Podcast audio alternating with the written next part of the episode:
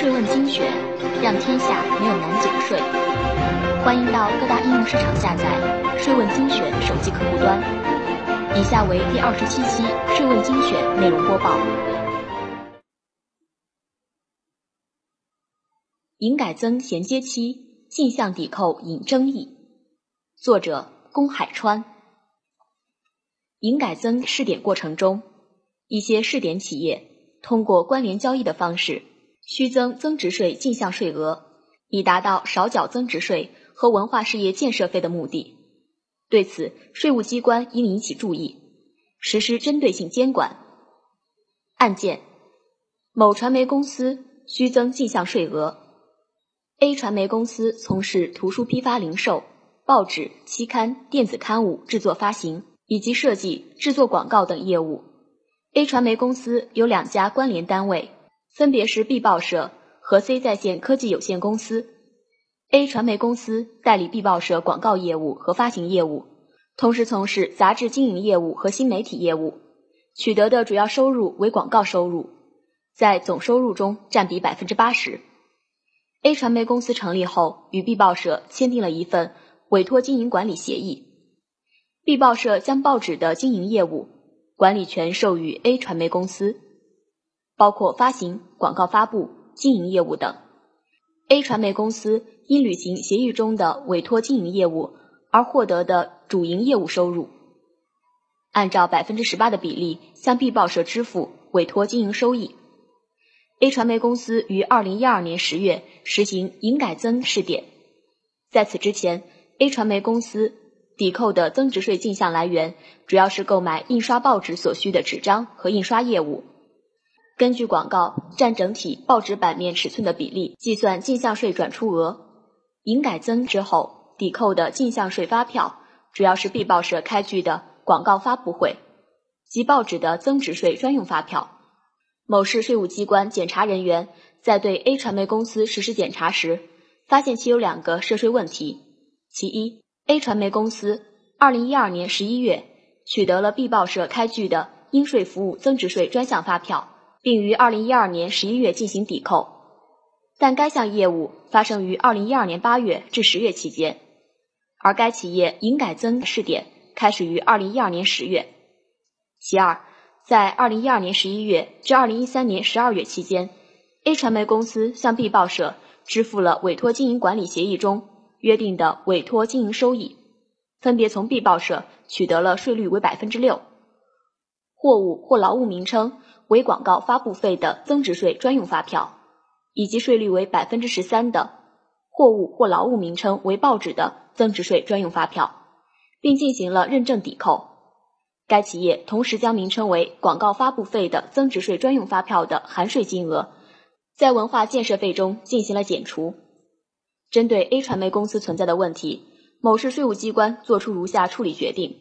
一、由于 A 传媒公司二零一二年十一月。从 B 报社取得的增值税专用发票相关交易事项发生于营改增试点之前，因此对于抵扣的进项税额做转出处理。二，由于 A 传媒公司未从 B 报社购买过报纸，因此对 A 传媒公司从 B 报社取得的税率为百分之十三，名称为报纸的增值税专用发票抵扣的进项税额做转出处理。三。由于委托经营的服务项目包含广告发布的内容，A 传媒公司从 B 报社取得的名称为广告发布费，税率为百分之六的增值税专用发票涉及税款不做调整。对于税务机关作出的决定，A 传媒公司未提出异议。争议：该企业能否取得广告发布费的发票？对于 A 传媒公司的税收检查结束后，在审议处理决定时。审理人员对于第一项和第二项处理意见没有异议，但在第三项处理意见上出现了分歧。争议的焦点集中在 A 传媒公司向 B 报社支付委托经营收益能否取得名称为广告发布费的增值税专用发票。因为如认定企业这样做合理，那么广告发布费的含税金额就能够抵减 A 传媒公司应缴纳的文化事业建设费。对此，审理人员主要有三种观点。观点一：A 传媒公司向 B 报社支付的委托经营收益，属于文化创意服务中的著作权转让费用，而不是广告发布费。持这种观点的审理人员认为，依据财政部、国家税务总局关于在北京等八省市开展交通运输业和部分现代服务业营业税改征增值税试点的通知，财务部、国家税务总局关于在全国开展交通运输业和部分现代服务业营业税改征增值税试点税收政策的通知，其附件一《交通运输业和部分现代服务业》。营业税改征增值税试点实施办法第八条之规定，A 传媒公司向 B 报社支付的委托经营收益是以委托经营为基础，实质上是转让经营权行为。具体到 B 报社，就是著作权转让，而且 B 报社从未为 A 传媒公司发布广告，与 A 公司也不是广告代理关系，因此交易相关事项不属于广告发布费的范畴。观点二，由于委托经营的服务项目包含广告发布的内容，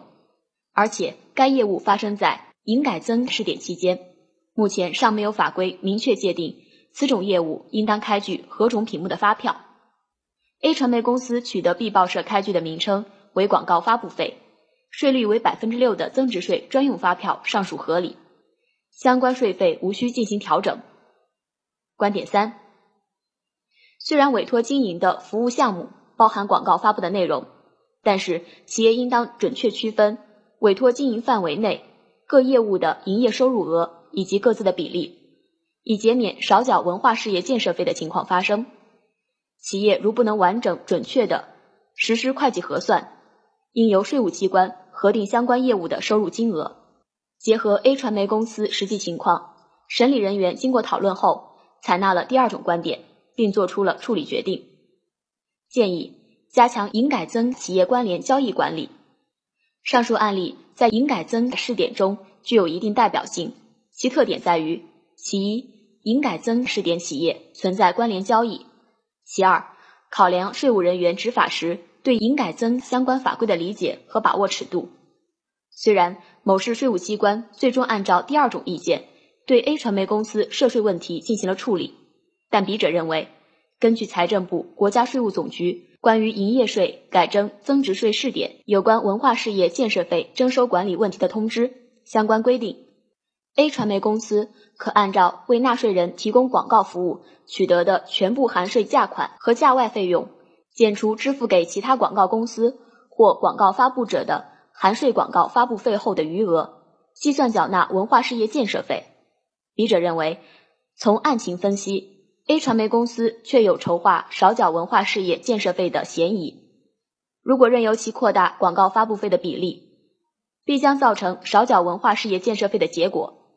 笔者认为，企业如不能完整准确地进行会计核算，应由税务机关核定相关业务的收入金额。营改增改革是新生事物，其相关规定和政策的不断修订完善，会是一个长期的过程。其实际运行中不可避免的会遇到新的情况、新问题。在此背景下，税务人员处理日常征管事务时，可能没有先例和具体管理细则可循，这就需要税务人员对营改增的相关法规进行深入学习，对营改增出台的背景深入了解，以准确把握相关政策精神，有能力辨析营改增试点企业涉税交易事项的本质。在实现营改增政策目标的同时，确保税款不流失。在此过程中，如遇税企争议，应向相关部门征求处理意见，不断完善和细化营改增的相关法规内容。营业税和增值税最大的区别是链条抵扣的差异。营改增后，部分企业可能会想方设法通过取得增值税进项抵扣的方式来降低税负。关联交易将会是企业采用的主要手段之一。由于关联方之间的特殊关系，营改增试点企业通过关联交易取得增值税进项，具有低成本、便捷性和隐蔽性等特点。因部分营改增业务不具有实物形态，价值难以衡量，其交易的真实性和价格的合理性等，都会为税务机关征管带来一定的困难。因此，笔者认为。应当将营改增试点企业的关联交易作为日常管理和税收检查的重点，采取企业报备相关资料信息的方法，获取必要的企业内部信息，同时通过收集整理第三方信息等方式，加大营改增试点企业关联交易监管力度，加强交易真实性、合理性评估，如发现异常及时处理。谢谢收听本期播报，税问精选，让天下没有难解的税。欢迎到各大应用市场下载“税问精选”手机客户端，并在语音频道与我们评论探讨。每周一、三、五会为您更新内容，我们下期再见。